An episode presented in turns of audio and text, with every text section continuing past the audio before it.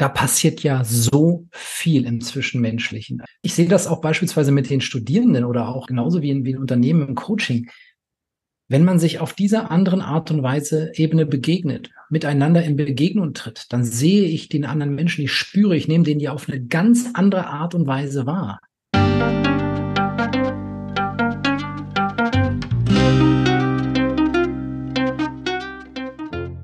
Schön, dass du wieder reinhörst. Ich begrüße dich ganz herzlich beim Ich Wir Alle Podcast. Wir bei Shortcuts laden hier interessante Personen ein, die uns zu den Themen Selbst-, Team- und Werteentwicklung inspirieren.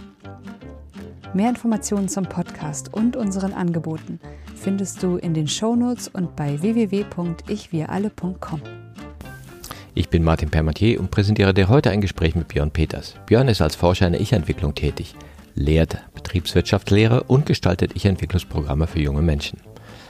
Er erzählt uns von seinem Weg in eine erweiterte Haltung, zu dem auch das Erlebnis gehörte, sich selbst als inneres Team wahrzunehmen. Er ist einer der wenigen Wissenschaftler, die mit den Erkenntnissen der Ich-Entwicklung systematisch forscht. Er glaubt, dass unsere innere Entwicklung uns auch dabei hilft, neue Wege in der Betriebswirtschaftslehre zu finden. Bevor das Gespräch beginnt, noch der Hinweis zu unserem Netzwerk für Wachstumsgefährtinnen. Auf www.haltung-erweitern.de findest du unsere Community mit verschiedenen Gruppen, Angeboten und Events. In der Community tauschen wir uns auch zum Podcast aus. Den Link für Kommentare und Austauschmöglichkeiten zu dieser Podcast-Folge findest du in den Show Notes. Wir freuen uns sehr, wenn du hier dabei bist. Und jetzt wünsche ich dir ganz viel Inspiration und Freude beim Hören. Audio ab.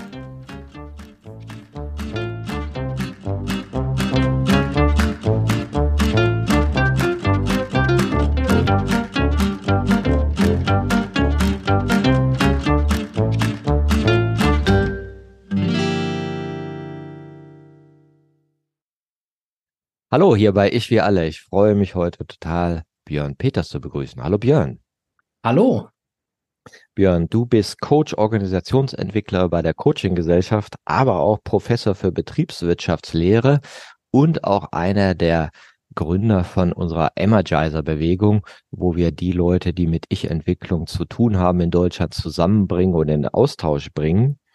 Und du bist ja auch einer von denen, der so in verschiedenen Disziplinen tätig ist und deswegen auch ist ja oft so dann so neues Wissen so zustande bringt und einer der wenigen, die im Moment auch aktiv in Deutschland mit der Ich-Entwicklung forschen. Die Ich-Entwicklung. Vielleicht erzählst du unseren Hörerinnen erstmal, wie bist du dazu gekommen zur Ich-Entwicklung, die ja auch so die Grundlage ist für das Modell der sechs Haltungen und auch ganz wichtiger Bestandteil in der Betrachtung, wie wir eigentlich Haltung erweitern können. Was war dein Weg denn dazu, dazu zu kommen?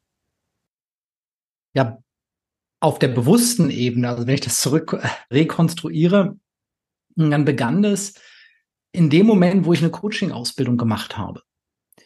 Und in dieser Coaching-Ausbildung, da gab es ein Modul, das nannte sich Coaching mit dem inneren Team.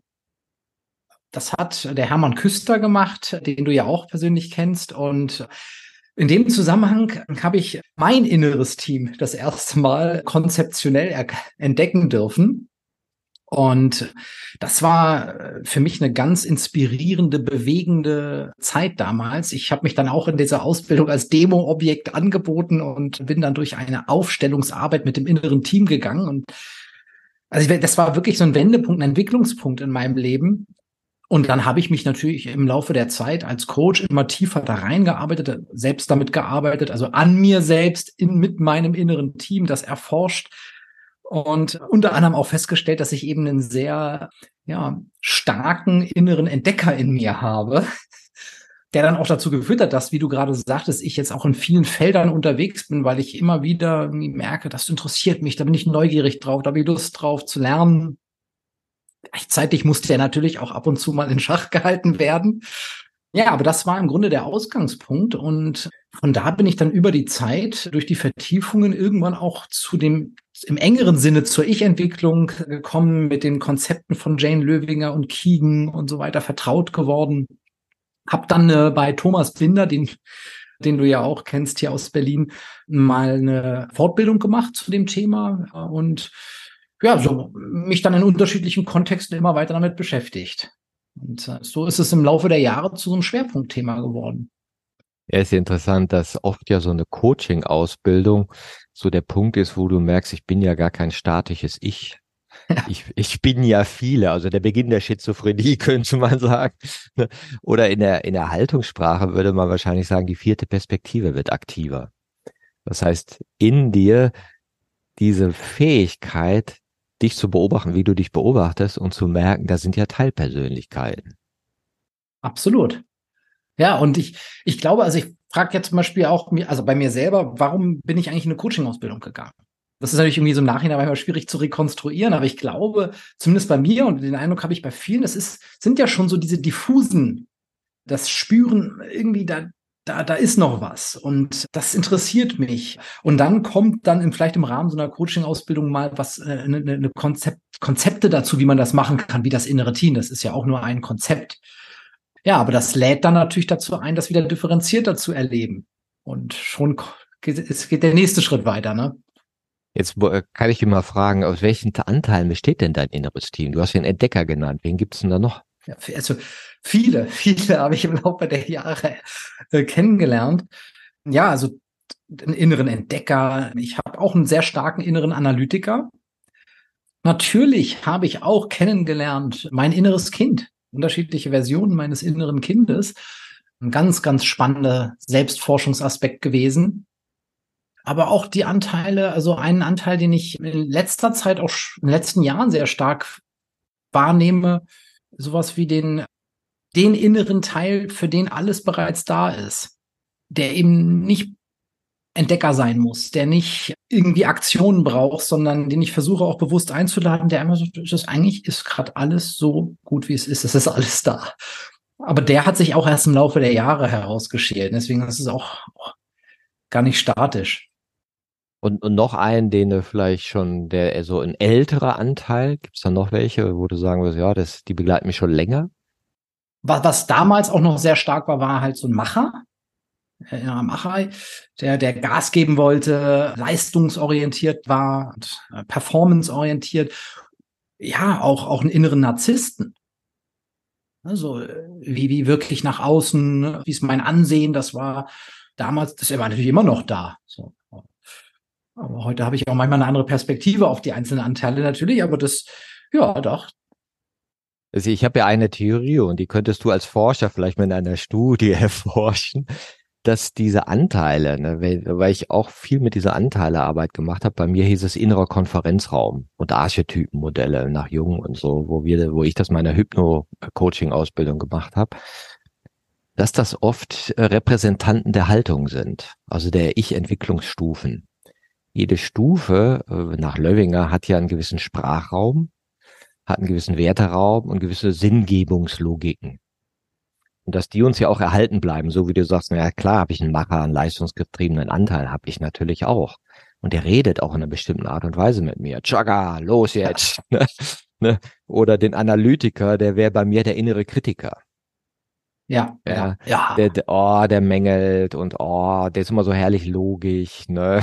Und so fehlerorientiert und nervt total, ne? Aber ist ja auch wichtig.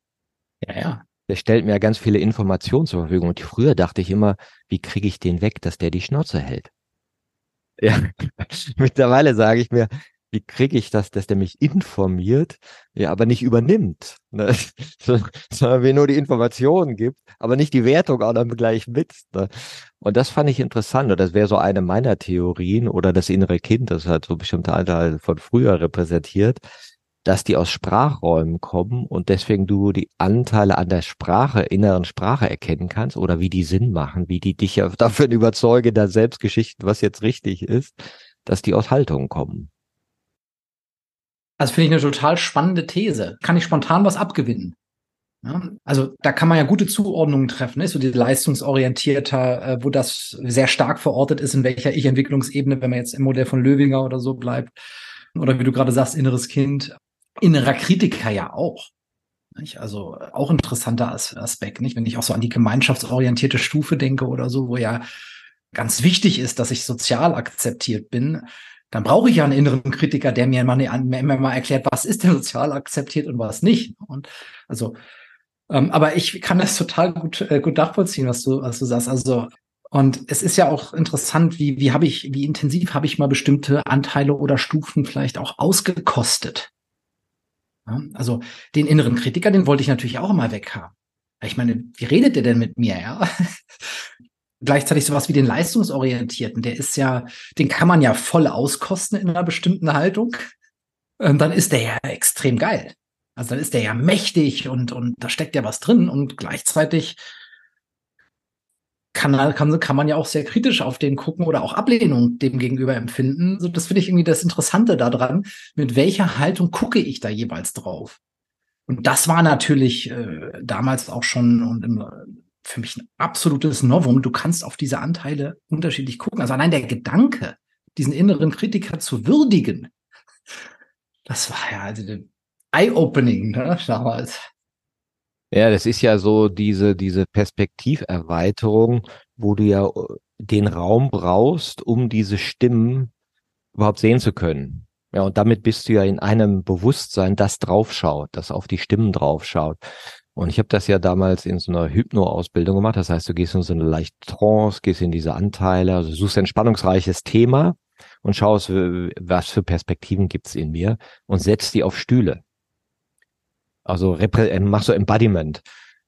Und da sitzt du auf dem Stuhl des Kritikers und bist so voll, äh, voll so, so, so ätzend. Und da sitzt du auf dem Stuhl des Machers und sagst, ey, komm, lass, lass uns das ja mal lösen. Ja, und das fand ich interessant, wie das auch diese Anteile im Körper stattfinden. Und wenn du dich dann ja so beim Alltag beobachtest, ja, wie bin ich denn wie drauf, dann merkst du ja, ach, gucke mal, wenn ich im Tunnelblick bin, wenn ich auf Rolle bin, wenn ich wütend bin, wie, wie ich mich dann ja auch so verliere in meiner Wahrnehmung und wirklich nur so diese One Perspective habe, ne? Und das ist auch ganz schön. Ne? Ja, total.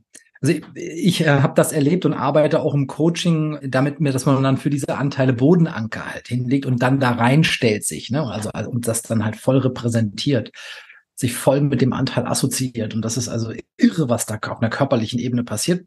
Also wie, wie, wenn, wenn man dann bestimmte Anteile mal voll körperlich spürt, das kann ich gut nachvollziehen. Das ist sehr interessant. Ja, und was ich auch gut fand, wir, wir haben das ja auch mal zusammen hier in dem äh, Beyond Now Programm gemacht, was ja auch Hermann Küster und Marion machen, die ja auch bei Energizer mitmachen. Das habe ich auch diese Bodenankerübung gemacht. Und ich fand es auch interessant, wie auch diese positive Qualität von jeder Haltung, jeder Ent Entwicklungsphase da so rauskommen.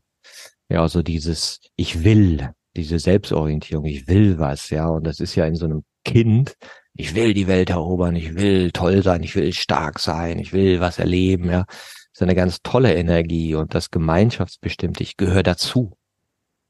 Ich habe Kumpels, ja, ich bin eingebettet, die Menschen mögen mich, ich bin irgendwie Teil von was. Ne? Und dann fand ich auch diese rationalistisch-funktionale Haltung, die ja manchmal so ein bisschen schlecht wegkommt, aber auch diese Begeisterung hat, ich weiß was. Ja, und das kennst du wahrscheinlich auch. Du bist ja Forscher, ne? Ich krieg was raus. Ich weiß was, ich kann was, dieses Kompetenzempfinden, was da in uns ja erzeugt wird, was ja auch Freude machen kann. Ne? Und dann die Eigenbestimmung, die Souveränität, ich bin der Macher. Ich setze das jetzt um. Ich bringe das in die Welt, weil ich was kann, weil ich mich zugehörig fühle, weil ich das andere als Ressource habe, kann ich da reingehen. Ne? Und wie würdest du jetzt die postkonventionellen Qualitäten beschreiben? Du hast ja schon so ein bisschen angedeutet, dass dann was dazukommt. Wenn du so sagen würdest, relativieren, individualistisch, was glaubst du, ist da so eine positiv integrierte Kraft?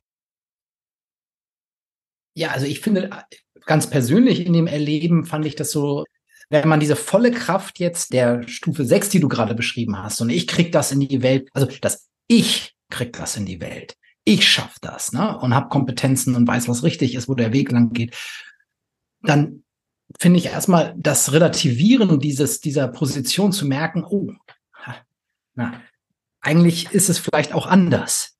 Es könnte noch mehr Möglichkeiten geben. Du weißt gar nicht, ob das wirklich so ist. Ist das wirklich richtig, was deine, was du dir da bisher überlegt hast? Also das, das klingt vielleicht erstmal ja auch auf eine gewisse Art und Weise verunsichernd. gleichzeitig empfinde ich das auch schon wieder als sehr, sehr stimulierend und, befriedigend. Oh nee, da gibt's noch viel mehr Möglichkeiten. Die Wahrheit hast du gar nicht mit Löffeln gegessen, sondern es gibt verschiedene Schattierungen von Grau und gucken wir mal hin, was da alles für verschiedene Schattierungen sind. Aha. Und dann hat das ja auch wieder so eine Bewegung Richtung Gemeinschaftsorientierung. Es geht nicht mehr nur noch um mich, um meine Performance und dass ich den Plan haben muss, sondern es geht auch darum, was kann ich mit anderen gemeinsam erreichen, wenn wir unsere Kompetenzen zusammenbringen, wenn wir uns auch nochmal auf eine andere Art und Weise spüren, unterhalten. Ne, also im Sinne eines wirklichen ko-kreativen Prozesses. Und ich da auch mein eigenes Ego nicht mehr so brauche. Das entlastet ja auch enorm. Also das, so habe ich das zumindest empfunden. Also dass mich das entlastet hat, aus dieser Energie rauszukommen, die zwar Power hat, aber die auch die auch gleichzeitig Power gekostet hat.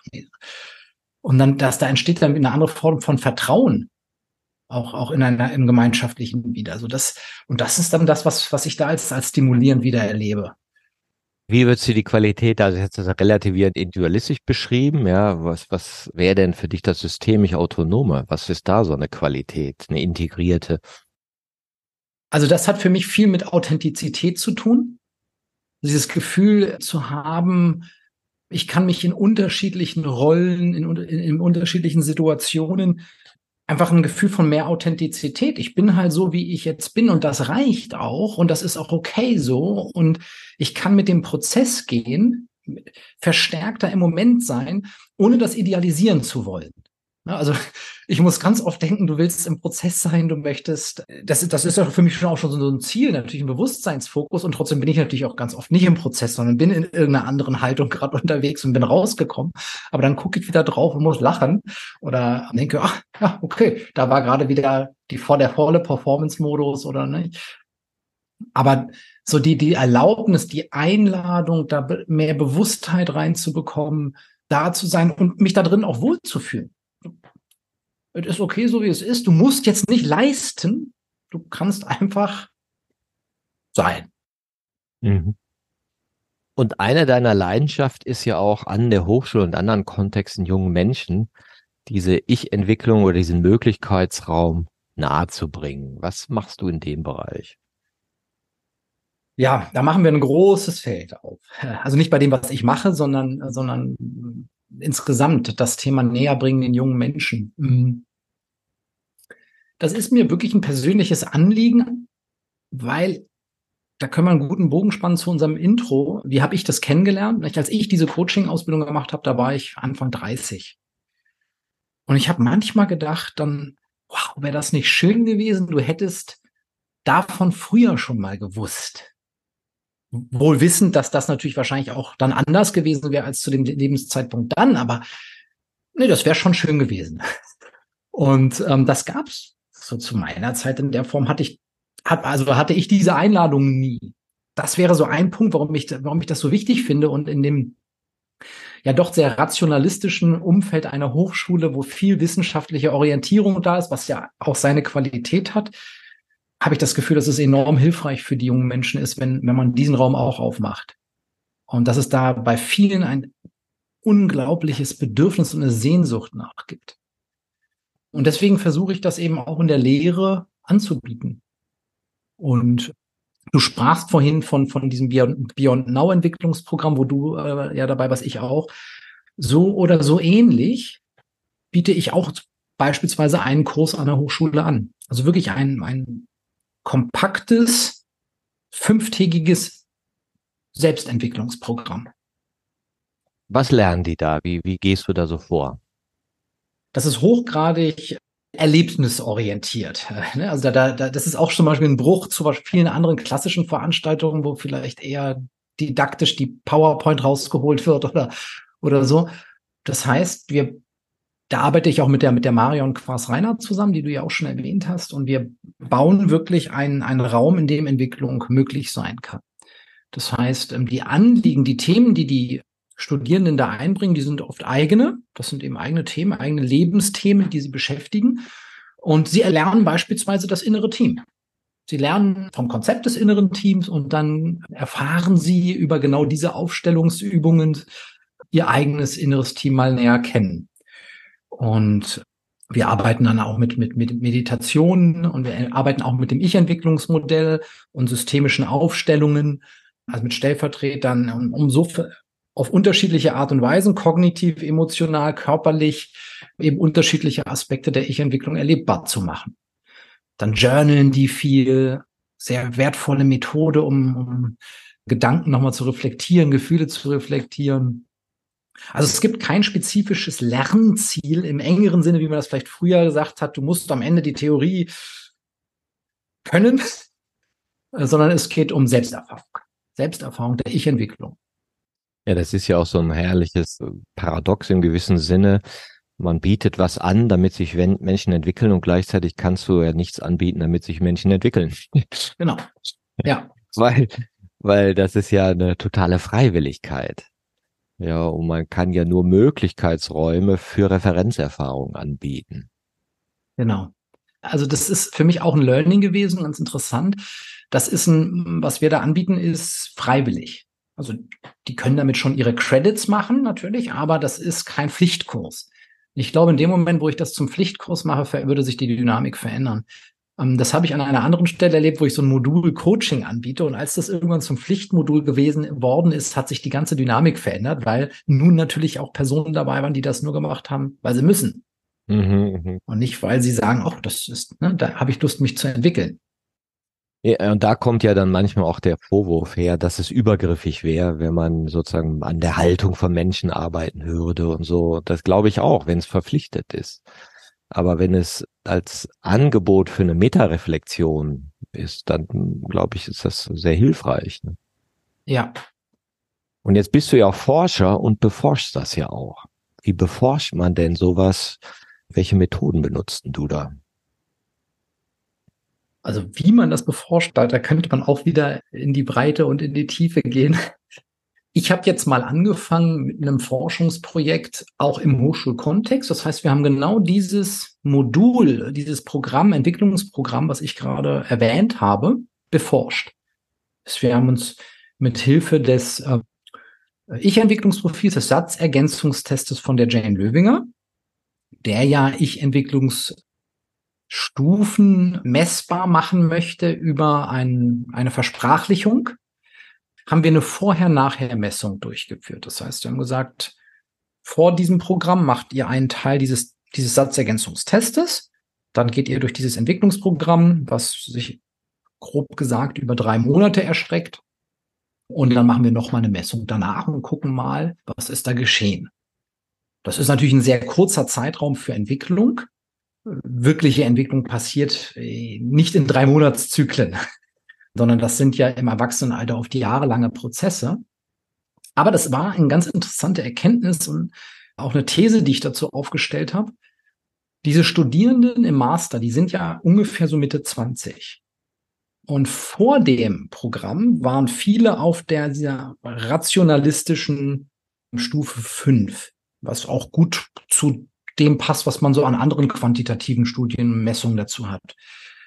Und danach haben wir schon festgestellt, dass eine relevante Anzahl an Studierenden in der sechs waren, also scheinbar Entwicklung äh, vollzogen haben. Wie stabil das dann auch immer dauerhaft ist, das sei natürlich alles mal dahingestellt. Aber das erscheint auch gar nicht unplausibel. Denn das passt. Also einmal haben wir Freiwilligkeit, ne? das ist auch immer eine gute, haben wir schon gesagt, eine Grundvoraussetzung für, für Entwicklung, eine gute Voraussetzung. Und wenn man bedenkt, dass viele von denen vielleicht gerade an dieser Schwelle vorher standen, also wir, man könnte sagen, eine späte E5 waren und ja, auch diesen Entwicklungsimpuls hatten, und das passt auch zeitlich zu dieser Alterskohorte, im akademischen Milieu zumindest. Und dann bietet man so ein Format an, was quasi einlädt, andere Entwicklungsaspekte zu erfahren. Dann ist es auch nicht unplausibel, dass das quasi einen Schritt ermöglicht. Insofern, ja, das, das ist so der Kontext. Es gibt ja immer so diese, ach, wie kriege ich das irgendwie messbar? Und dann gibt es natürlich auch die subjektiven Empfindungen. Was sagen die denn auf subjektiver Ebene, was die da gelernt haben? Genau, also wir haben ja in der Wissenschaft ein Aspekt ist, dass es ein großes Bedürfnis nach Quantifizierbarkeit, nach Vergleichbarkeit gibt. Da ist es so diese naturwissenschaftlichen Einflüsse, die ja auch, wir haben vor, vorher schon mal gesprochen, so in die Sozialwissenschaften Einzug gehalten haben. Das hat ja auch seinen Nutzen, seine Qualität, seine Berechtigung und, und, und seine Kraft. Es ist aber auch eine Begrenzung. Äh, denn insbesondere solche Formen wie Entwicklung jetzt quantifizierbar machen zu wollen, messbar machen zu wollen, das ist natürlich eine Herausforderung und auch nur begrenzt möglich, muss man ganz klar sagen. Äh, was wir auch gemacht haben, ist, wir haben also neben dieser Vorher-Nachher-Messung, haben wir die Studierenden, das hatte ich schon gesagt, die haben ein Journal geschrieben. Dieses Journal nach jeder, ähm, nach jeder Übung, nach jeder Erfahrung, die sie gemacht haben, haben sie gejournalt dazu. Und dann haben wir sie eingeladen, diese Journals mit uns zu teilen. Auch gesagt, wenn du irgendwas schwärzen möchtest, weil du da deinen ganz persönlichen Gedanken hast, dann kannst du das machen natürlich und laden euch aber ein, die mit uns zu teilen. Es hat auch fast keiner was geschwärzt. Das war ganz überraschend und die haben das auch gerne gemacht, natürlich auch unter dem Rahmen von Verschwiegenheit. Das ist klar. Und das waren wirklich dann berührende, beeindruckende Gedanken, die da zum Ausdruck gekommen sind. Und das ist, glaube ich, jetzt nochmal diese, eben diese eine ganz andere Ebene als die Zahlen. Aha, da haben nicht sieben von zwölf eine Transition irgendwie gemacht laut Test. Was da an, an, an Reflexion, an Emotionen, an Gedanken zum Ausdruck gebracht wurde, ja, da ist herrschte extrem viel, extrem viel Dankbarkeit dafür, das erfahren haben zu können, viel innere Berührung darüber, was, was sie vorher an sich selber noch gar nicht sehen, gesehen haben, aber auch im interpersonellen Kontext, was sie an äh, Beispiele wie, Mensch, jetzt sehe ich ja die Beziehung zu meiner Mutter ganz anders. Ja, vorher war ich da vielleicht aber habe ich es eingeschränkt erlebt, jetzt ohne zu sehr in die Tiefe zu gehen. Oder ne, ich nehme mich selber ganz anders wahr. Wie hart ist da eigentlich ein Teil von mir zu mir selbst? Und auch einfach Neugier, Spaß daran gefunden zu haben, aber ja eben auch viel Berührung. Und das ist enorm interessant. Und das wäre auch nochmal für mich so ein nächster Punkt, diese Journals auszuwerten und darüber auch nochmal eine Publikation zu machen. Ja, ist ja ganz interessant. Die Löwinger hat das ja über die Satzergänzungstests gemacht. Also welche Art von Komplexität taucht in der Sprache auf? Was kann abgebildet werden? Was wird schon gesehen und kann versprachlicht werden? Und der Robert Keegan, der es ja zu ähnlichen Ergebnissen gekommen ist, hat ja gesagt, oh, was kann ich objektiv von mir sehen und wo bin ich mit meinem wahrnehmenden Prozess noch identifiziert? Und denkt, das bin ich. Und das Beispiel, was du ja gesagt hast, das ist ja so dieses für sich selbst sichtbarer werden. Vorher habe ich die Gedanken und denke, das bin ich. Ja, ich bin die Gedanken und irgendwann sehe ich, ich habe die Gedanken. Aber ich habe auch eine Distanz zu den Gedanken und kann sehen, ich habe ja ganz schön harte Gedanken. Und vorher habe ich die einfach und, und bin denen selbst ausgeliefert und das löst ja auch in den früheren Haltungen manchmal dieses Gefühl von Unfreiheit und Getriebensein von sich selbst, also von der inneren, sich, der inneren Welt ausgesetzt zu sein und die ist ja noch unkontrollierbarer als die äußere, also vermeide ich den Blick dahin und habe ja manchmal so Ideen, ich will was wegmachen oder nicht sehen oder so. Und irgendwann kommt ja diese zusätzliche Perspektive von Keegan, der das so, so mehr, erforscht hat. Und du bist es nicht mehr, du hast es und kannst drauf gucken. Ja, das ist dann, ne, und das sagt der Keegan auch, dann ein neues Maß an Freiheit an innerer Freiheit, die sich auch im Äußeren zeigen kann und die gleichzeitig wieder eine neue Beschränkung darstellt. Ne? Das, bis es sozusagen dann wieder weitergeht. Aber das ist, das ist ein ganz faszinierender Aspekt davon und das hat ja auch was sehr Entlastendes dann. Ne? Also ich muss das ja gar nicht so. Also ich habe ja vielleicht Wahlmöglichkeiten. Ich kann, kann da von außen drauf gucken. Da gibt's ja auch noch was anderes, was ich verstärkt einladen könnte, wenn ich möchte. Und dieser Aspekt wird ganz oft auch zurückgemeldet. Interessant. Und das heißt ja auch Ich-Entwicklung, weil das, was du als Ich bezeichnest, sich verändert. Ne? Und, und dann plötzlich sehen kannst, was dachte ich mal, was ich bin, was ich aber jetzt sehe, dass ich das mal gewesen bin. also ich kann mich als gewesen äh, erscheinen, aber bin, wie du sagst, dann mit dem, mit der neuen Story von mir identifiziert ja, jetzt bin ich der Checker. Jetzt kann ich das ja alles sehen. Ja, jetzt kann ich das ja irgendwie kontrollieren oder so. Ne? Ja, und es ist auch ganz interessant, wenn man, wenn man dann zum Beispiel mit den Studierenden durch dieses Ich-Entwicklungsmodell geht, und auch für die Stufen natürlich äh, kennenlernt, dann gibt's auch ja bestimmte, also gibt's oft, das erlebe ich dann dort, so bestimmte Stufen oder Teile von Stufen, die abgelehnt werden. Also vor allem, das nehme ich interessant wahr, auf dem Ich-Pol. Ne? Also das Gefühl, auch dieses, diese Stärke in dem Ich, da haben oft Studierende Berührungsängste mit. Nicht jeder, ne? aber also einige und äh, das hat vielleicht aber natürlich was mit, mit, mit noch dem Verhaften in dem Gemeinschaftsorientierten zu tun, aber auch vielleicht was mit, mit gesamtkulturellen Einflüssen. Egoismus ist, ist eher negativ konnotiert und gleichzeitig dann auch, auch dazu ermöglichen, sagen, ja, diese, in dieser Ich-Erfahrung steckt auch eine enorme Kraft drin und du haben manchmal so den Wunsch direkt in die postkonventionellen Stufen. Das klingt natürlich schön, aber auch das zu wissen, dass das auch erfordert, dass ich das andere irgendwo auch mal gelebt habe und gekostet habe, dass das nicht übersprungen werden kann, dass das dazugehört, bevor ich vielleicht mich dann auch noch weiterentwickeln kann.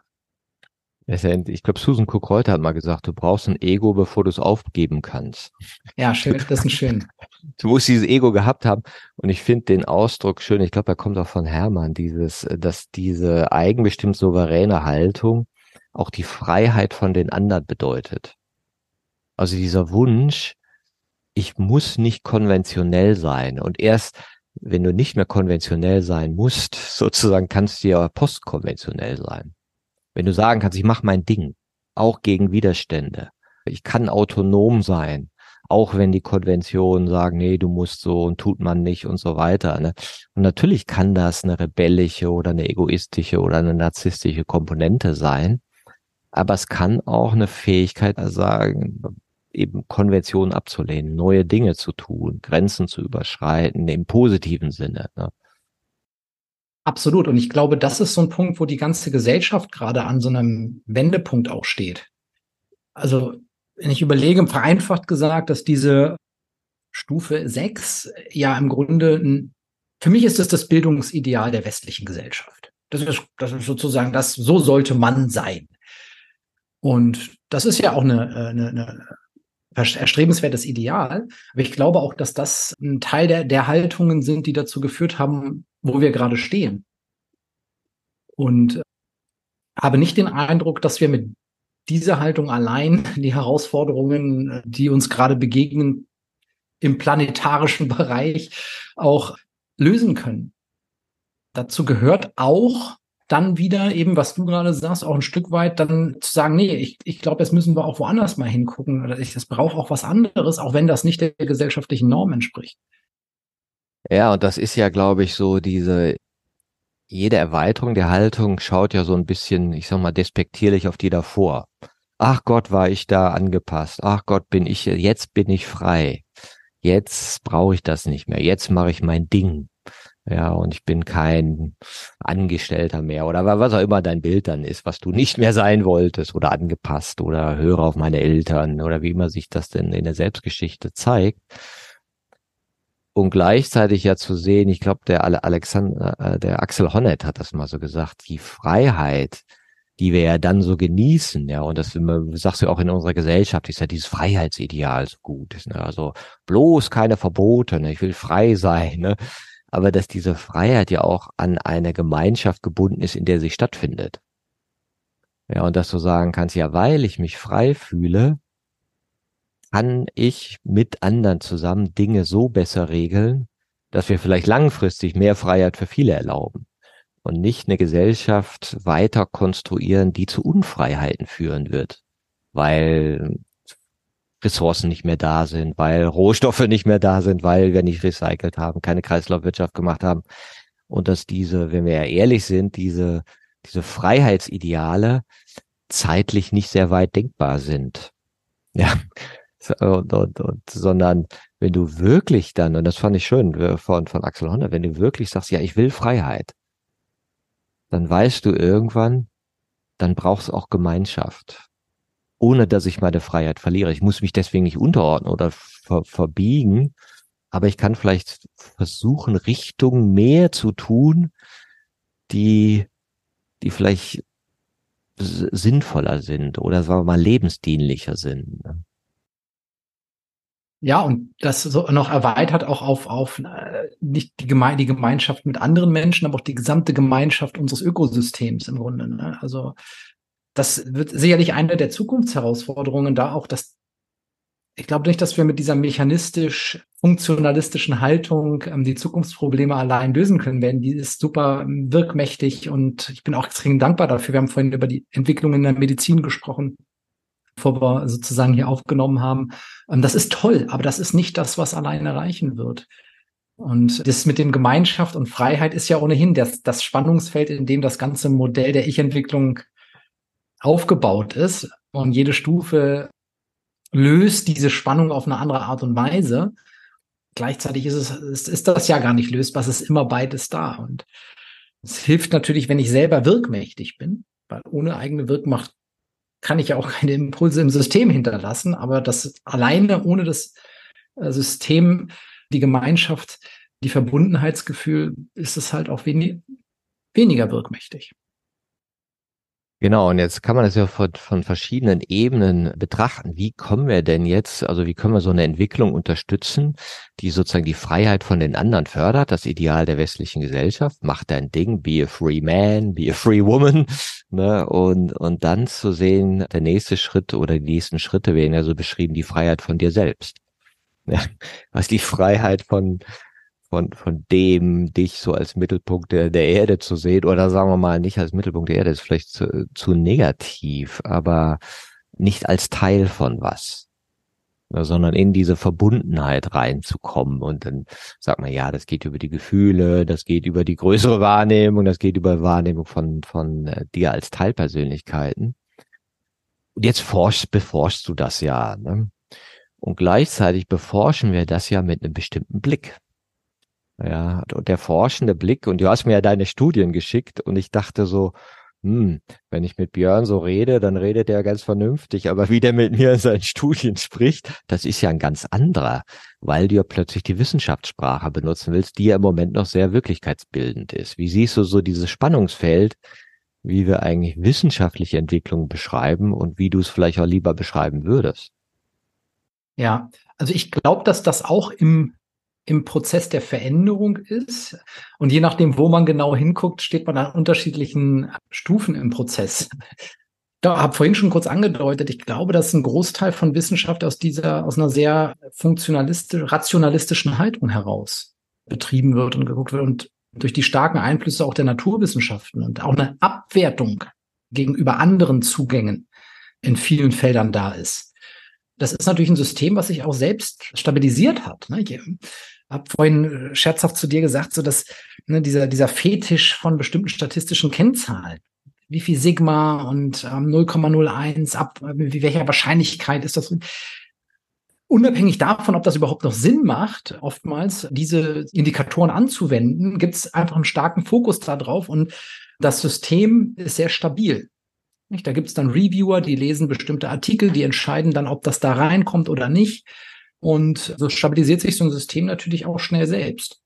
Und das hat eine enorme Kraft. Ich glaube, wenn man zurückblickt, hat uns diese Sichtweise enorm weitergebracht als Menschheit. Dass wir da Dinge objektivier, objektivierbar, quantifizierbar, vergleichbar gemacht haben und nicht gesagt haben, ja, der, der Heiler von nebenan, der hatte halt sein Pröbchen, der weiß schon, wie es läuft, sondern wir machen Messungen und können halt sagen, okay, ja, das können wir anwenden. Es hat aber wieder eben auch seine eigene Begrenzung ich kann durch diese Brille nicht alles erfahrbar und verstehbar machen. Und ich erlebe schon, also vor allem auch im angelsächsischen Bereich, dass es da auch in Journals ähm, mittlerweile auch andere Zugänge gibt. Und ich für mich ganz persönlich möchte da auch in andere Forschungswege gehen in Zukunft, weil das natürlich auch sonst zu begrenzend ist. Gleichzeitig, ne, ich bekomme natürlich auch Rückmeldungen und höre schon mal auch von jemandem, ja, aus dem, aus dem Umfeld, da macht der Peters wieder seine Bäume umarmen. Es war ganz lustig, du hast mir ja die, die Studie geschickt. Und jetzt würde ich mal sagen, ich bin ja ein bisschen im Thema. Jetzt kenne ich aber deine Sprache nicht. Die wissenschaftliche mit Sigma und wie so Tabellen aussehen, was die eigentlich bedeuten. Ich habe es meiner Tochter gezeigt, die konnte das dann schon besser lesen, ja, weil sie das im Studium hatte. Und dann dachte ich, ach guck mal, jetzt gibt's den Björn, der erzählt mir, wie die gejournalt haben, wie die Perspektiven hatten, wie die äh, sich selbst neu sehen konnten, neue Beziehungen zu ihrer Mutter, Eltern oder sonst was erkennen konnten. Und dann gibt's diesen Björn, der mir diesen Text zuschickt. Ja, sozusagen in der Wissenschaftssprache. Und das war interessant, dass sie ja beides Wirklichkeiten, ja, die was Unterschiedliches abbilden. Und ich hatte neulich so ein Erlebnis, ich muss mal aufpassen, dass ich nicht schon mal im Podcast erzählt habe, aber ich erzähle es nochmal. Ich habe Harari gelesen und er erzählt ja so die Weltgeschichte, ne? Yuval Harari und erzählt eben auch, wie Schrift entstanden ist. Und erzählt, dass Schrift eben nicht entstanden ist damals, dass die da poetische, mystische Texte geschrieben haben. Und ich weiß noch, wie ich vor vielen Jahren, lass es 25 Jahre war, im Bodemuseum war und hab, bin zu diesem ägyptischen Text gegangen, wollte mal wissen, was steht denn da? Und das war alles belangloses Kram. Und ich war damals noch so auf dem Trip, so die großen Weisheiten, der, der, der verborgenen Kulturen, die es total gecheckt haben und, und wir sind einfach zu doof, das zu entziffern. Nee, die meisten Schriften haben einfach, waren buchhalterischer Funktion. Die haben also Schuldenlisten gehabt, wer was geliefert hat. Das haben Kaufmannsleute gebraucht, um irgendwie der Komplexität Herr zu werden. Aber niemand hatte Interesse, einen Liebesbrief zu schreiben und deswegen Sprache erfinden oder ein Gedicht zu schreiben und hat deswegen Sprache erfunden. Und es sagte aber noch was anderes. Und das hat bei mir so Klick gemacht wie in der Betrachtung der modernen Wissenschaft, dass diese Sprachen unvollständige Sprachen waren weil sie nicht den ganzen Wortraum, den wir so benutzen, abbilden. Und später kamen andere Schriftsprachen so mit Buchstaben, da kannst du jedes Wort mit abbilden. Ja, aber diese Keilsprachen oder auch Hieroglyphen und andere, die waren unvollständig. Ja, und die Zahlensprache ist auch eine unvollständige. Ja, und weil du da ja nur bestimmte Dinge abbildest und wir haben uns aber gewöhnt, aus gutem Grund, wie du auch sagst, in der Wissenschaft, Dinge in Zahlensprache zu finden, also in einen reduzierten Wirklichkeitsraum und versuchen aber die Wirklichkeit in ihrer Komplexität abzubilden, was natürlich gerade bei Psychologie-Themen eine haarige Geschichte ist. Ja. Weil du ja das, was du in deinem Erleben vielleicht erlebst, als Wissenschaftler auch in diesen jungen Menschen, denn ja gar nicht übersetzt kriegst in diesen reduzierteren Zahlenraum. Was könnten dann da Wege sein? Also erstmal finde ich das total spannend, dass das von den Kaufmannsleuten kam. Ich wusste schon immer, dass die Betriebswirtschaftslehre der Wiege der sprachlichen Entwicklung zu tun hat. Nein, also ein, ein, ein Gedanke, der mir gerade, während du das gesprochen hast, kam, war, dass wir, selbst wenn wir die komplexere Sprache von heute, die wir haben, im Vergleich zu damals nehmen, ist sie ja A immer noch begrenzend in dem, was wir überhaupt in der Lage sind auszudrücken und gleichzeitig durch die ganze Sprachkonstruktion unseres Gehirns oder eines Teil dieses Gehirns ist sie ja auch mal, selber konstruktiv. Nicht? Also nur das, was ich durch meine Sprachfähigkeiten ja konstruieren kann, erstmal auf der sprachlichen Ebene, ist ja auch das, was ich als, als Realität irgendwie verarbeiten kann, wenn ich nicht andere Kanäle öffne und andere Zugänge habe wie emotionale Dinge oder andere Formen von Wahrnehmung über den Körper beispielsweise. Und da wäre ich dann auch zu deiner Frage zurückkommen. Wenn ich über sowas wie Journals rede, rede ich ja immer noch über Sprache. Das heißt, eine andere Form von ja, Kommunikation könnte über das Körperliche stattfinden, über Embodiments, nicht? über Ausdrucksformen des Embodiments, für Emotionen oder auch Gedanken über den Körper kommuniziert werden, erfahren werden. Und das heißt, das wäre auch eine Form von Kommunikation, die beobachtbar wiederum wäre und auch besprechbar wäre.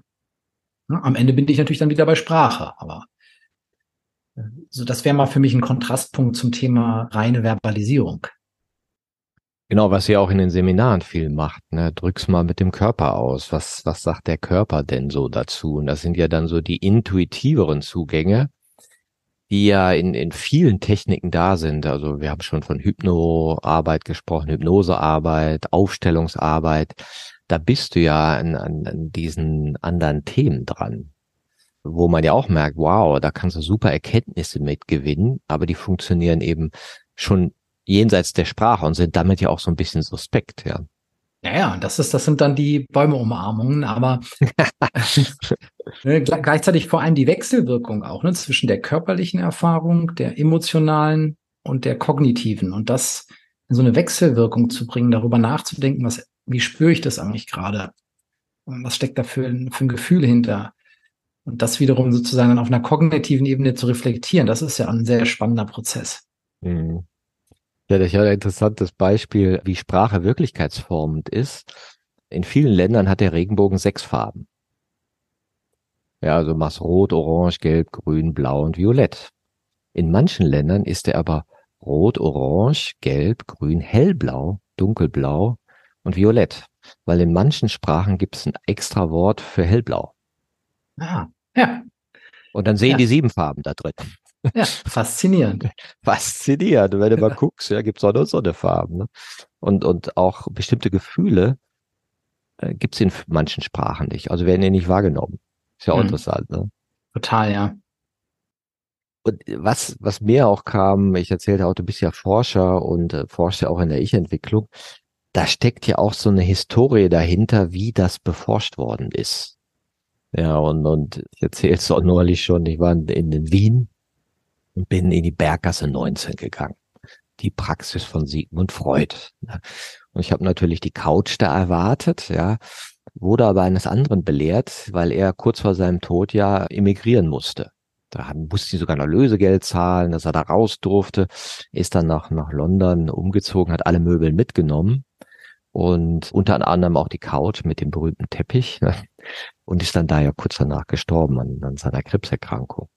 Und es war jetzt ganz interessant sozusagen an dieser, dem, dem ersten, der das Ich beforscht hat, oder einer der ersten, ja, was weiß ich, wer es da noch gegeben hat, William James und, und andere, aber der diese Idee auch dieser Teile schon hatte.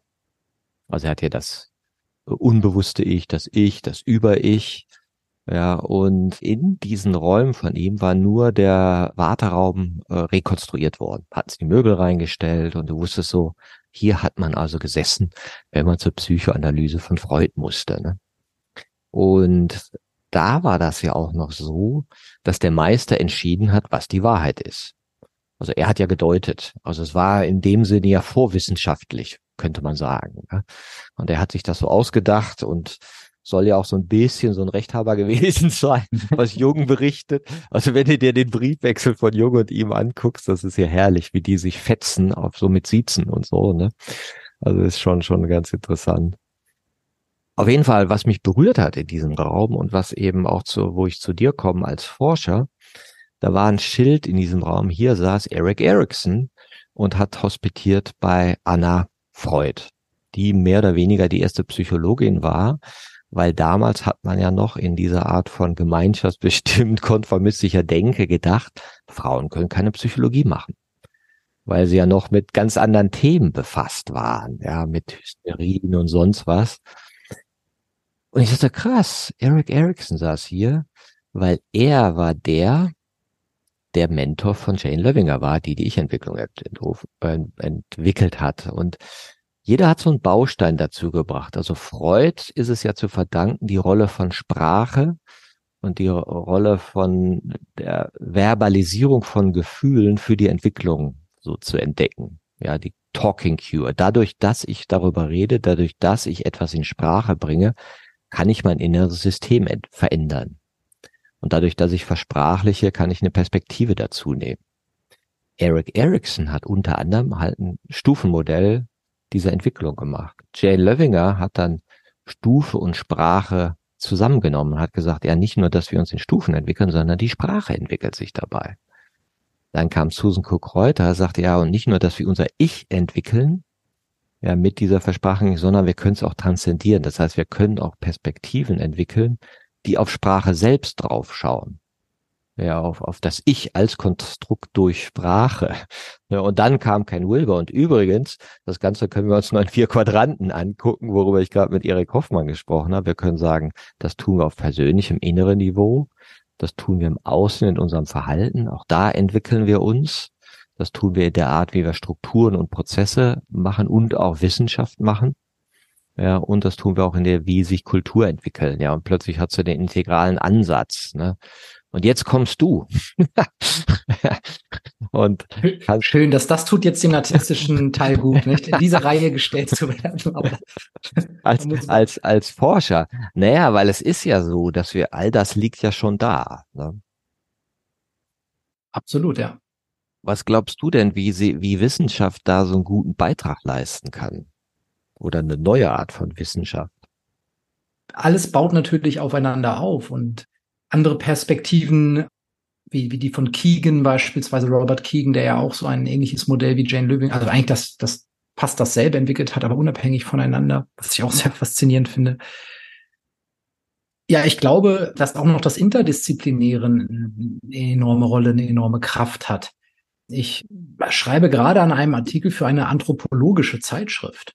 Und in dem Kontext habe ich nochmal viel breiter auch, auch recherchiert und gelesen, als ich das vorher getan habe. Und die Perspektiven aus der Anthropologie, aus der Philosophie, aus der Pädagogik.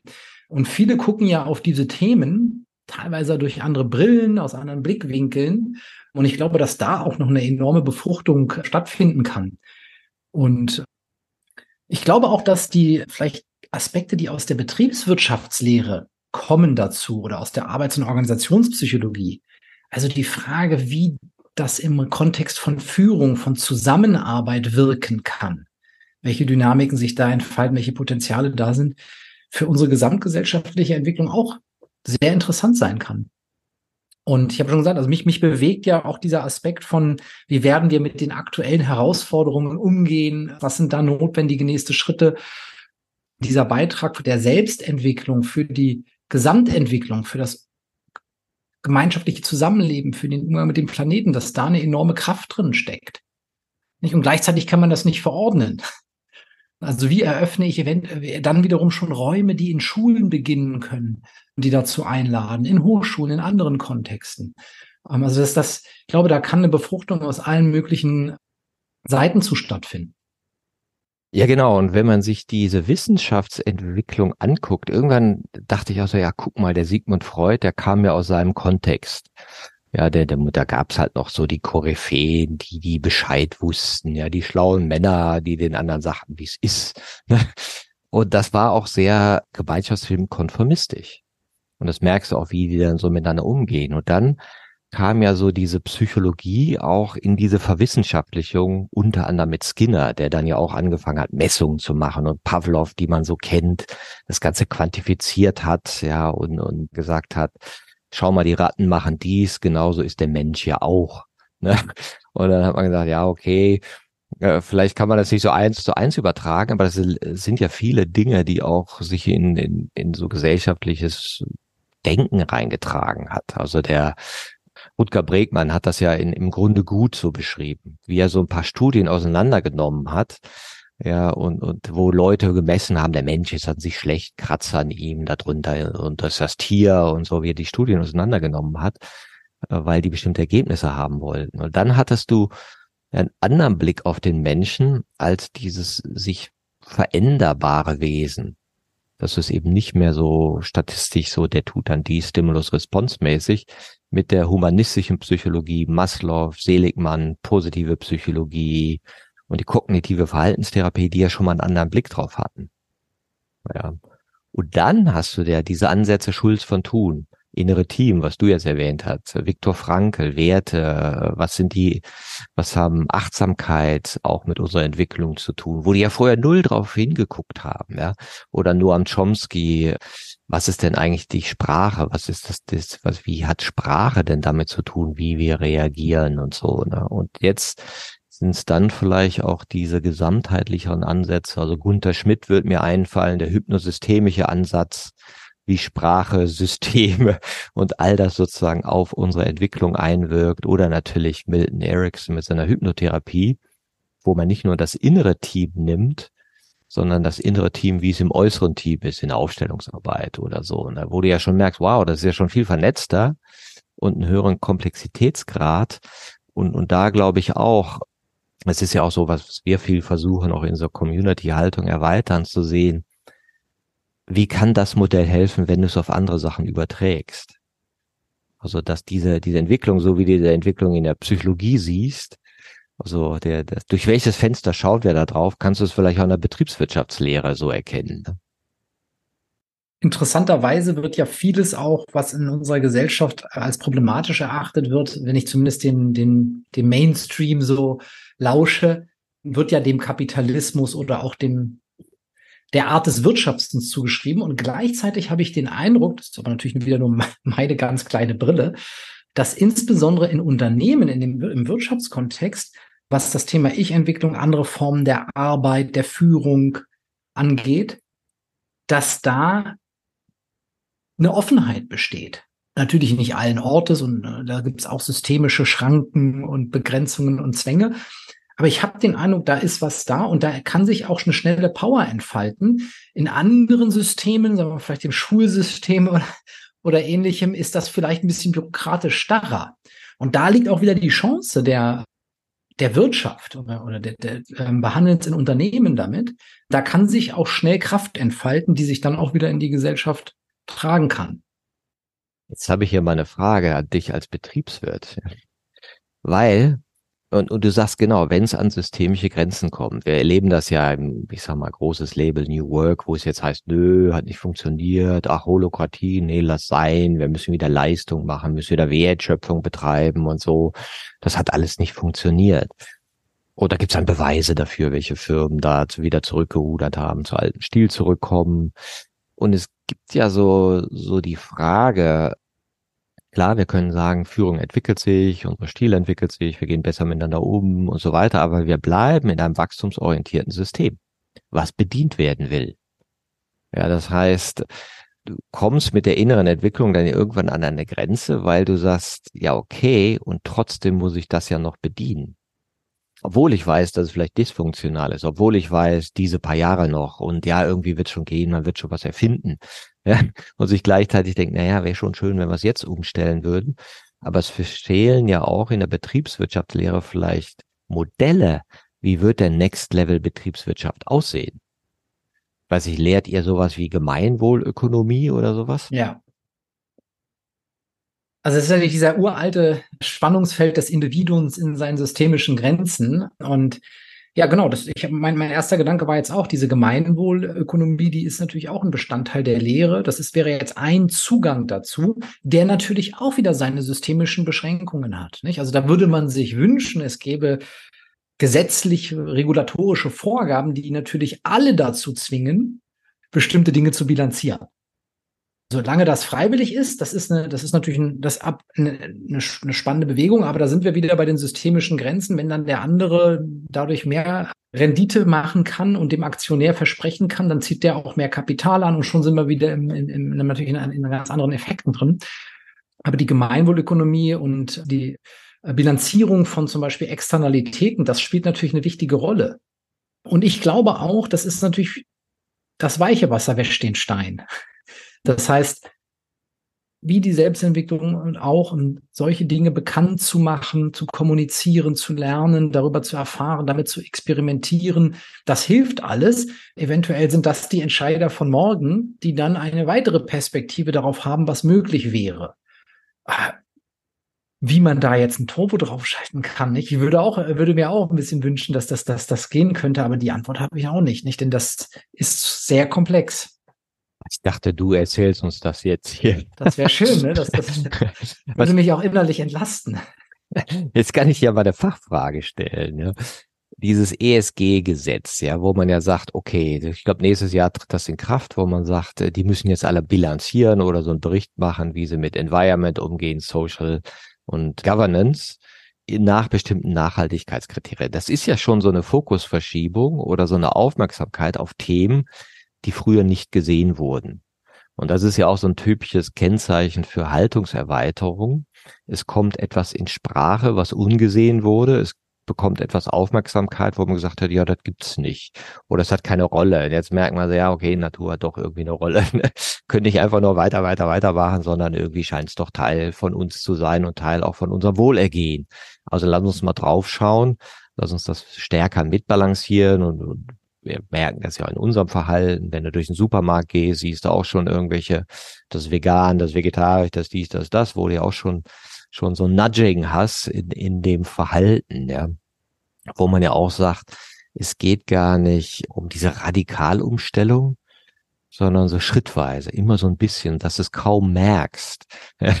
Und ich, ich denke ja manchmal so bei, bei der persönlichen Entwicklung merken die Leute das ja auch gar nicht und sagen, ja, irgendwie bin ich anders als vor zwei Jahren, aber wie was geschehen ist, weiß ich auch nicht.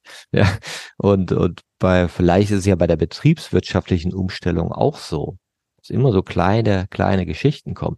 Wie siehst du denn sowas wie das ESG-Gesetz oder dieses, äh, diese Initiative? Ja, genau, genau das ist das, was, was, was ich gerade so vor Augen hatte bei, das, bei dem Spruch, das weiche Wasser wäscht den Stein, ne? oder diese Nachhaltigkeitsbilanz. Da gibt's ja auch noch eine Initiative zu, wo viele ähm, auch große, auch relevante, aber auch mittelständische Unternehmen sich bereits freiwillig committed haben zu sagen, wir wir versuchen mal eine Bilanz aufzustellen, die Nachhaltigkeit zum Ausdruck bringt. Nicht? Also was haben wir eigentlich für Ressourcennutzung, hm, was ökologische Faktoren angeht, aber auch soziale Faktoren. Und ich glaube, genau das ist das. Das ist das, was den Stein dann wäscht. Und realistisch ist natürlich so, solange das nicht harte Auswirkungen im, im Kapitalsystem hat, bleibt es natürlich erstmal nicht vollkommen wirkmächtig. Aber so ist das ja mit vielen Veränderungen. Sie begannen als Gedanke, sie sind gesprießt, sie sind dann in den Köpfen drin. Ich glaube, wenn man sich dann irgendwann, und da sind wir wieder auch beim Thema Selbstentwicklung, wenn ich mich dann auch sehr intensiv damit auseinandersetze und mal so eine Bilanz vor Augen habe und sehe, wow, an der Stelle passieren ja folgende Dinge, dann ist das nochmal was anderes, als wenn ich diesen Faktor gar nicht visualisiere. Ja, also geht's auch in der Betriebswirtschaftslehre und da sind wir wieder in dem reduzierten Sprachraum der Zahlen. Was bilde ich da eigentlich ab? Ja, und, und welches Art von, ich sag mal, gutem Leben wird denn da sichtbar gemacht durch unser Tun? Ja, also wenn der Bruttoinlandsprodukt steigt, ist das, heißt das ein besseres Leben oder nicht? Ne? Was sind denn da so Faktoren, die da so, was ist denn da so ein New Science? Ne? Oder so, wo man anders hinguckt? Ja, ich glaube, diese Nachhaltigkeitsbilanz, ne, das ist ein gutes Beispiel dafür, wo man einfach in Ergänzung zur klassischen Bilanzierung von Vermögenswerten, äh, aktiver, passiver Schulden, die ja sehr finanzbezogen sind, wo man jetzt eben ergänzend bilanziert, was haben wir eigentlich für eine Ressourcennutzung, unabhängig von dem, was das gekostet hat, sondern nicht, was, wie viel CO2 haben wir ausgestoßen? Was verursachen unsere Gebäude an Energieverbrauch? Wo kommt diese Energie her? An Wärme ähm, und also, also all solche Faktoren auch mal wirklich ins Bewusstsein zu heben, unabhängig davon, was sie für eine finanzwirtschaftliche Auswirkung haben, sondern einfach mal zu gucken, das ist eben das, was unser Abdruck ist. Und das holt natürlich was anderes ins Bewusstsein. Ich glaube, darüber passiert schon was. Glaubst du, dass weiterführende Neugierfrage von mir, dass künstliche Intelligenz dabei helfen kann? Weil das sind ja super komplexe äh, Zusammenhänge und gleichzeitig sind Muster, die über Mustererkennung ja irgendwie auch erfassbarer wären. Und wenn du selber jetzt sozusagen 100 Faktoren vergleichen müsstest, würdest du sagen, nee, kann ich nicht, ich kann nur fünf. Aber so eine KI könnte das ja und könnte ja dabei helfen, Dinge nachhaltiger auszurichten, wenn das die, die Intention wäre, mit der man die jetzt programmiert. Macht ihr sowas? Ist sowas für dich so eine Richtung, wo du glaubst, das hätte Potenzial? Da bin ich jetzt selber persönlich nicht involviert in irgendeinem KI-Projekt oder ähnliches, aber da passiert natürlich enorm viel auch im Bereich der Forschung. Und ich glaube, das ist wie in der Menschheitsgeschichte ja fast schon durchgehend. Wir erschließen uns neue Technologien und können sie uns nutzbar machen. Sie können natürlich auch immer destruktive Auswirkungen haben, wie jede andere Technologie auch. Aber ich sehe da auf jeden Fall auch das Potenzial drin, dass uns das nutzbar zu machen dahingehend. Und es wäre ja auch abstrus, wenn wir das nicht tun. Wir sind ja, ein, wir sind ja im, in, in Entwicklung und das ist ja auch ein Teil dessen, was uns irgendwie ausmacht als Menschen, dass wir in Entwicklung sind und, und das gestalten. Und ich glaube, also mir persönlich fehlt die konzeptionelle, die kognitive Fähigkeit zu durchblicken, was da im Bereich KI alles passieren wird. Ne? Aber das, was ich verstehe, sind neue Potenziale, sind da. Hm. Wenn du jetzt so in die Zukunft schauen würdest, was wäre so die Sache, wo du für brennst, wo du sagst, ja, so das wäre so in nächster Zeit, was du da vorne bringst, weil du bist ja auch, und das finde ich ja immer interessant, so Personen, die an so ungewöhnlichen Schnittstellen sind. Du bist Betriebswirt, ja, und gleichzeitig hast du diese starke psychologische Orientierung. Gleichzeitig hast du einen Blick auf Entwicklung mit Ich-Entwicklung und anderen Sachen. Und oft sind das ja immer ganz interessante Punkte, wenn so zwei Disziplinen zusammengebracht werden. Was könntest du dir denn da vorstellen oder was siehst du für dich? Wofür brennst du? Ja, also ein Punkt, wofür ich brenne, das ist, wie kann ich in der, in der Hochschullehre, aber auch darüber hinausgehend, vor allem jungen Menschen, aber Menschen, vor allem jungen Menschen, da Räume ermöglichen, weil ich da glaube, dass da eine enorme Sehnsucht nach besteht. Das habe ich vorhin schon gesagt. Und ich glaube auch, dass das für die Zukunft unserer Gesellschaft, unseres Zusammenseins, unserer Gemeinschaft enorm dienlich sein kann. Das ist das, was, was, was mich persönlich reizt. Nicht? Also das, und das habe ich zum Teil selbst in der Hand, indem ich einfach solche sowas anbiete und mich dann natürlich auch ständig weiterentwickle. Das ist ja ein, das ist ja ein enormes Experimentierfeld. Also, wo ich auch von, wenn ich jetzt den Hochschulkontext denke, von Semester zu Semester wieder andere Dinge mache. Und ich kann mir auch gut vorstellen, dass das eben was ist, was auch sogar dann in die Schulen kommt.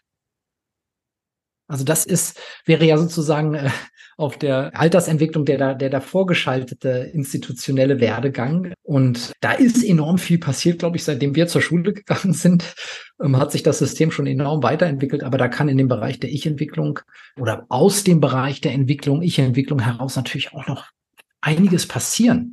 Und ich glaube, das ist, weil ich selber eine Tochter habe, ne, so, so ein Wunschraum, einfach zu sagen, Mensch, das wäre doch schön, wenn da, wenn das noch mehr eingeladen wird.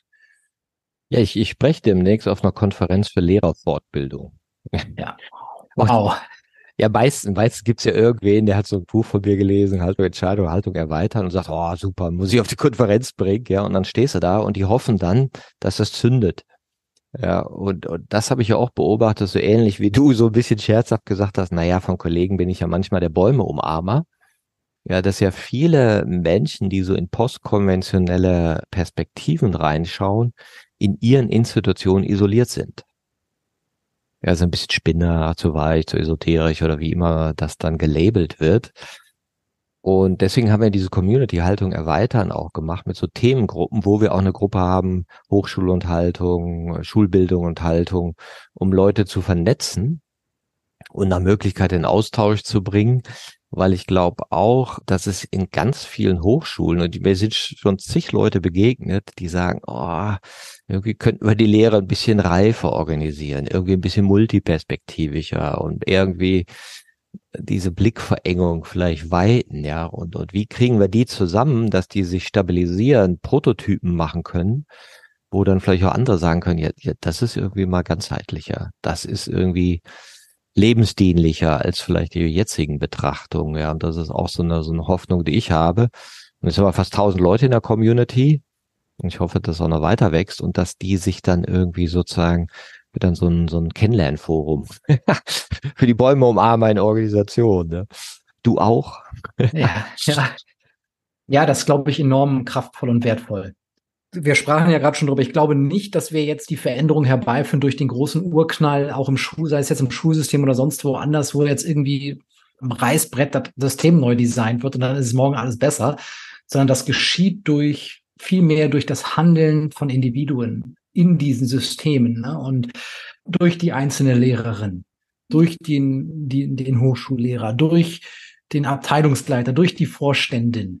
Und umso wichtiger ist es für finde finde ich, dass wenn wenn es da Austauschmöglichkeiten gibt, so sich gegenseitig zu befruchten, aber auch zu unterstützen dabei, ne? Das ist ja immer hilfreich und musste gerade so innerlich lachen, weil ich tatsächlich auch in einem Projekt im Unternehmen mal eine Vorständin hatte, die dann von den anderen die Esoterikerin genannt wurde. Ja, dann, dann weißt du immer, das sind meist postkonventionelle. Ja, muss nicht sein, aber ich habe jetzt ein neues Wort gelernt, auch von EA, wo meine Tochter auf einer Konferenz war bei Effective Altruism. Da ging es ja drum, weil sie gesagt haben, ja, Veganismus wäre ja super, da müssen wir nicht so viel Land verbrauchen, müssen die ganzen Monokulturen nicht haben, die Tiere nicht so quälen, ne? Und äh, dass das aber vielen zu hart ist, sozusagen. Und wenn du das propagierst, ihr müsst euch vegan ernähren, sagen Leute, ey, komm, ey, klau mir meine Wurst nicht, ne? Also gibt so eine neue Idee, die Reductarians. Du reduzierst es nur. Ja, und erst kommt sozusagen neues Verhalten. Ach, ich kaufe mal eine vegane Wurst jetzt als Beispiel. Ne? Ach, schmeckt ja auch. Ach, ich kaufe mal veganes Gyros. Ach, sehr interessant. Ach, ich lasse das Steak mal weg. Ja, und erst machst du Verhaltensexperimente in einer erweiterten Logik oder so meiner anderen Sinngebung, findest das ganz spannend und dann kommt erst die Überzeugung, ja, es könnte auch im größeren Maßstab Sinn machen. Und das fand ich nochmal interessant, dass es eben nicht geht darum, Leute intellektuell zu überzeugen, sondern Möglichkeiten, da sind wir wieder auch bei deinem äh, Game Changer Programm, Möglichkeiten von anderem Verhalten, anderen Referenzerfahrung von anderem Erfahr äh, Verhalten zu machen um dann Erklärungen zu finden, warum das vielleicht langfristig auch schön ist für mein Leben. Ja, denn die intellektuelle Überzeugung, dass die nicht ausreicht, das ist ja evident. Also weil die, Fakten, die Fakten liegen ja da. Insofern, da müssten wir alle, wüssten wir ja schon alle, was was zu tun ist, wenn es nur danach ginge. Und das kann man ja natürlich auch an sich selber oft beobachten. Ne? Also weiß, weiß, weiß ich ja auch von mir selber. Da weiß man eigentlich schon, hat man kognitiv schon, weiß man schon, was zu tun wäre und trotzdem tut man sich dann da manchmal ganz schwer mit. Ne? Insofern finde ich das, finde ich das finde ich eine sehr charmante Idee. Und gleichzeitig merke ich dann auch wieder, dass ich denke, ja, manchmal hilft aber auch sowas wie Regulatorik. Als man das Rauchverbot zum Beispiel in öffentlichen Gebäuden und Kneipen, also da war ich damals noch Raucher, ne? Da habe ich auch gedacht, das, das, das gibt es doch nicht. Was soll, also, und im heute denkt man ja im Nachhinein, was, wir haben damals im Flugzeug geraucht, also im Krankenhaus, ja, also vollkommen abstrus wenn du hinten auf den stinkenden Plätzen gesessen hast, kannst du dir gar nicht mehr vorstellen. Ne? Ja, krass. Ja, ja, ja, ja, ist auch ein schönes Beispiel. Gibt es Forschung, an denen du im Moment forschst oder bereitest du gerade neue Forschung vor im Bereich der Ich-Entwicklung? Ja, also ich schreibe gerade einen Artikel eben in dieser anthropologischen Zeitschrift, beschäftige mich also mit diesem Thema Ich-Entwicklung mal aus einer anthropologischen, aus einer breiteren Sicht, einfach nur weil es mich reizt und das nächste, was vorhabe, ist tatsächlich nochmal mich diesen Journals zu widmen. Da haben wir jetzt auch schon mehrere Durchgänge, um da nochmal zu gucken, wie finde ich eben auch nochmal andere Zugänge dazu, das zu beschreiben, jenseits der quantitativen Mechanik. Und das ist so das, was, was ansteht und perspektivisch insbesondere auch das postkonventionelle Entwicklung noch stärker in den Fokus zu nehmen. Denn das haben wir in dem Hochschulkontext jetzt natürlich nur sehr eingeschränkt, einfach aufgrund des, des Alters der Personen dort.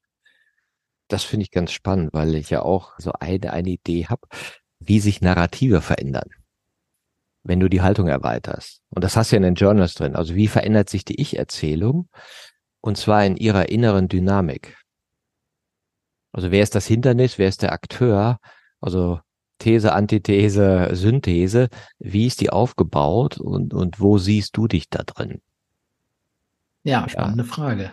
Spannende Frage. Da. Und ich habe ich hab so eine kleine Theorie dazu in meinem Buch. Vielleicht müssen wir uns da mal unterhalten. Ja, gern. Wir haben jetzt auch gerade eine Studie gemacht zusammen mit Sturm und Drang. Da ging es auch so darum, wie du ja so verschiedene Wachstums, so verschiedene Narrative in der Gesellschaft hast. Sagen wir mal, das, das erste Narrativ, das selbstorientierte Ich, ja, muss mich gegen das System wehren, ja, oder muss einmal einer aufräumen. Ne? Also und, und am Ende ist irgendwie die Synthese, ist irgendeine Art von Konflikt.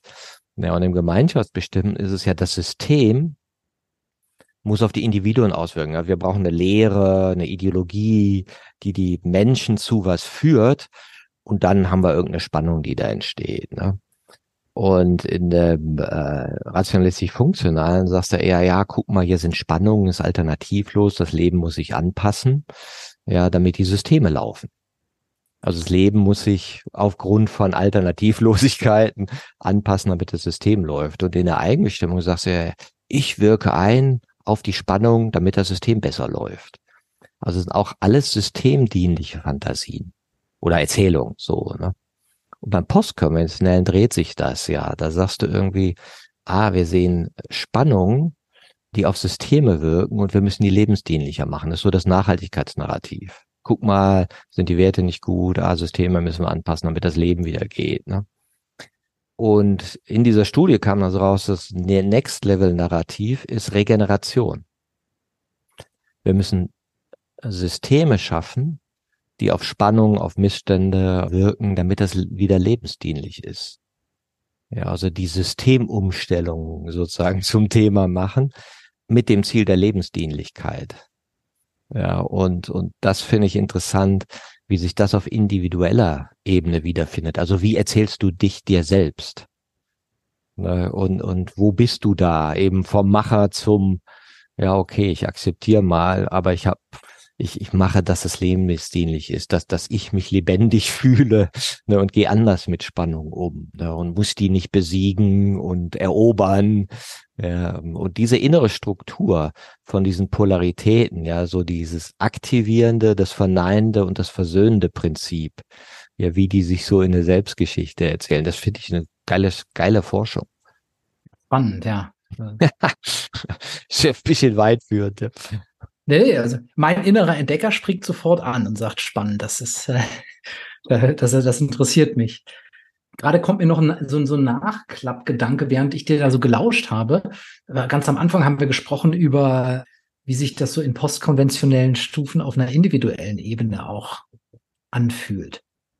Beziehungsweise was da, da die kraftvolle Sache drin ist. Und ich finde auch, was, was, da habe ich gerade drüber nachgedacht, als du sprachst, dass das ja auch auf der die Art und Weise, wie ich Beziehungen zu anderen Menschen führe, ganz anders erlebbar macht. Also das, wir haben vorhin gesagt, wenn ich das Ich, ich muss das Ego erstmal haben, um es dann auch wieder loszulassen. Aber wie viel, da kann das, das kann, können ja wahrscheinlich auch viele, viele nachvollziehen, so wie viel Ego auch oft so in Beziehungen steckt. Nicht mal, ne, auch, auch, auch eigene Verletzlichkeiten zum Beispiel. Und ne, was sich daraus dann für Dynamiken ergeben in, in Partnerschaften, in Freundschaften oder auch in kollegialen Beziehungen. Das kennen wir ja alle überall, jeder, jederzeit. Und ich glaube, da passiert dann auch noch mal, dass, dass das einen neuen Raum öffnet. Nicht? Also so, dass ich wirklich, manchmal merke ich so, wie meine, wie ich dann ein, meine eigene Verletzung spüre und gleichzeitig dann aber auch weiter in Kontakt sein kann, wo ich vielleicht früher völlig rausgekommen wäre. Und manchmal merke ich es auch erst im Nachhinein oder so, ne? Aber das, das Gefühl habe, diese, und das, das gepaart mit der Authentizität ermöglicht dann auch eine andere Form von tiefergehender Beziehungsführung, die vielleicht auch wiederum relevant ist oder wichtig ist für diese Welt, die du gerade beschrieben hast. Mhm. Das, das ist ja auch meine Wahrnehmung, dass Menschen sich in Organisationskontexten in gewisser Weise verkindlichen. Und dass sie im Privaten aber ganz andere Ressourcen haben. Das heißt, im Privaten ist dir schon bewusst, wenn ich nicht in einer gewissen Weise mit meinem Partner rede, wird's nicht gut, fühle ich mich unfrei. Oder um zu wachsen, brauche ich einen Raum der Verletzlichkeit, was ich aus guten Gründen ja in einer Organisation nicht mache. Aber da oft so das Gefühl ist, ja, da muss ich anders sprechen, da muss ich mich mit arrangieren, obwohl ich ja an sich eine andere Logik zur Verfügung hätte, die aber noch keinen Raum hat. Und da sehe ich auch so in gewisser Weise, und, und da kann man jetzt drüber streiten, ja, ist das eine Zumutung, das Private ist privat, das System ist systemisch, bis du bei den Luhmann-Jüngern, die sagen, nein, das darf überhaupt nicht zusammen, ne? Und ich glaube, es ist zusammen. Das Private und die Persona, die wir in Organisationen sind, existieren ja gleichzeitig. Und da ist auch die, die, die Wachstumsspannung vielleicht auch, um dann drauf zu gucken, was machen wir ja eigentlich? Kann ich meinen Kindern davon erzählen? Oder wie, wie, auch immer sich dann diese Spannung äußert. Ne? Ja, ja, das, das teile ich total. Also ich glaube, diese, dieser Getrenntheitsgedanke, der ist in dem Sinne gar nicht aufrechtzuerhalten. Und ich muss dann immer so, so lachen und dann denke, das ist halt ne, im, im, dieses Professionelle, wie es dann sein soll im Unternehmen. Das, das kapselt dann bestimmte Dinge ab, die aber doch da sind. Ja, heißt ja nicht, dass ich dass ich irgendjemand meine Bettgeschichten erzählen muss. Nicht? Das, das kann ja auch aus guten Gründen privat bleiben, aber wenn ich mich dann ab, abkapsle von beispielsweise so emotionalen Anteilen, weil ich glaube, dass das professionelles Verhalten ist, einzig und allein, dann geht eben auch ein Teil verloren in der Zwischenmenschlichkeit und auch in mir allein. Ja, mir erzählte, dass einer, der so ein Konzern war, wo er viel dysfunktionale Kommunikation erlebt hat. Anschreiereien, Mobbing, äh, Niedermachen, Zynismus. Ne? So, ja, okay, das ist halt so, Geschäftsleben. Ne? ist, und irgendwann hat er dann so gemerkt, nach 20 Jahren, nö, ich, was mute ich mir denn dazu? Das möchte ich mir nicht mehr zumuten lassen. Ich möchte jetzt anders mit Kolleginnen reden. Ja, und, und dann ist die Reise losgegangen. Ne? Und, und dann hat er gemerkt, ach, jetzt mache ich mir das besser. Jetzt, jetzt schaffe ich andere Art von Teamgesprächen. Jetzt mache ich andere Formate. Und jetzt wird andere, andere Dinge werden in Sprache gebracht. Und das ist, glaube ich, auch die Entwicklung, die wir in ganz, ganz vielen Organisationen sehen, die mich auch hoffnungsvoll stimmt, dass diese Bewegung im Hintergrund ja läuft. Und da passiert ja so viel im Zwischenmenschlichen. Also das, nicht auch, dass ich sehe das auch beispielsweise mit den Studierenden oder auch in genauso wie in, wie in Unternehmen im Coaching wenn man sich auf dieser anderen Art und Weise Ebene begegnet, miteinander in Begegnung tritt, dann sehe ich den anderen Menschen, ich spüre, ich nehme den ja auf eine ganz andere Art und Weise wahr. das ist, das ist kein Studierender, das ist kein Mitarbeiter, der da sitzt und eine, Funktion, und eine Funktionseinheit ist. Da kommt ein Mensch mit Biografie, mit Empfindungen, mit einer reichhaltigen Innenwelt, die ich ja auch habe. Ich komme auch mit Biografie, jeder von uns. Und dann begegnen wir uns und schneiden 90 Prozent davon im Arbeitskontext ab.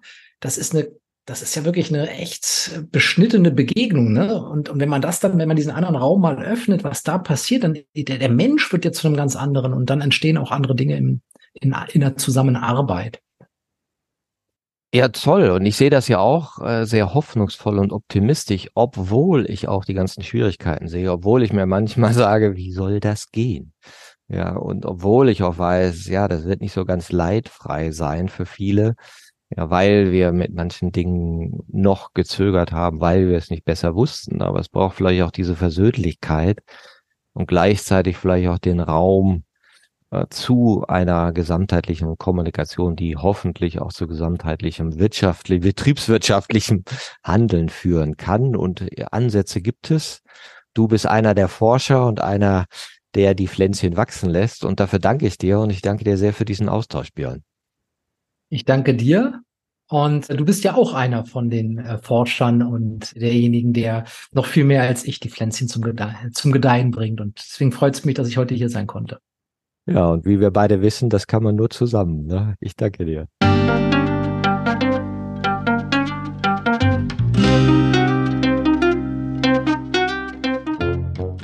Das war eine Folge von Ich, wir alle, dem Podcast und Weggefährten mit Impulsen für Entwicklung. Wir bei Shortcuts begleiten und unterstützen Unternehmen bei der Entwicklung von zukunftsfähiger Führung, Kommunikation, Unternehmenskultur und Design. Mehr Infos zu unseren Angeboten, dem Podcast, der aktuellen Folge und zu unserem Buch Ich, wir alle, 24 Transformationsgestalterinnen geben wegweisende Impulse für die Zukunft, findest du unter www.ichwiralle.com. Wir freuen uns über dein Feedback zur Folge und deine Bewertung des Podcasts bei iTunes. Bitte stell uns gerne Fragen zum Podcast und noch Vorschläge für Themen und Interviewpartnerinnen, die dich interessieren würden. Und zu guter Letzt schau gerne bei uns über den Kreuzberg vorbei.